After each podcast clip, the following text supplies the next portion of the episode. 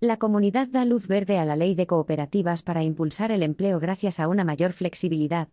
El Consejo de Gobierno de la Comunidad de Madrid ha aprobado este miércoles el proyecto de ley de cooperativas, para continuar con su tramitación y remitirlo a la Asamblea de Madrid, con el objetivo de contar con una nueva legislación más flexible, y que permita dar un impulso al empleo colectivo, adaptándola a la realidad socioeconómica actual.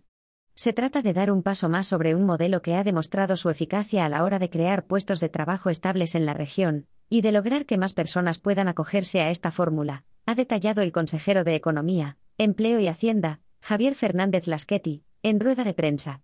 Así, y una vez entre en vigor la normativa elaborada por la Consejería, se permitirá su constitución inicial por solo dos socios, al que se podrá sumar un tercero en un máximo de dos años.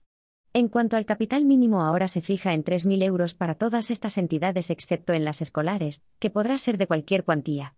Los estatutos no podrán exigir al socio responsabilidad adicional en caso de insolvencia o responsabilidad ilimitada por deudas sociales. Además, se clarifica la clasificación de las cooperativas, y se mejora la regulación de las de trabajo en lo que se refiere al empleo asalariado y societario.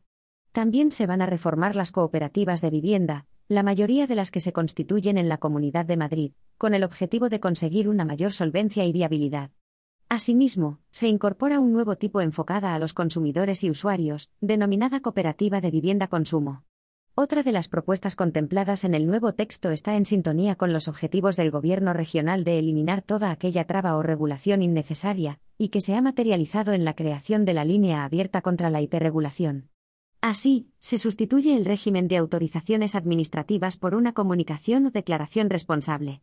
En este sentido, también se agilizará la posibilidad de disolución y liquidación-extinción simultáneas, bastando su constancia en escritura pública, y una única publicación en el Boletín Oficial de la Comunidad de Madrid, BOGM, para reducir el coste del procedimiento. Otro de los aspectos contemplados es lo relativo a la modificación de los plazos de prescripción de las infracciones recogidas en la norma.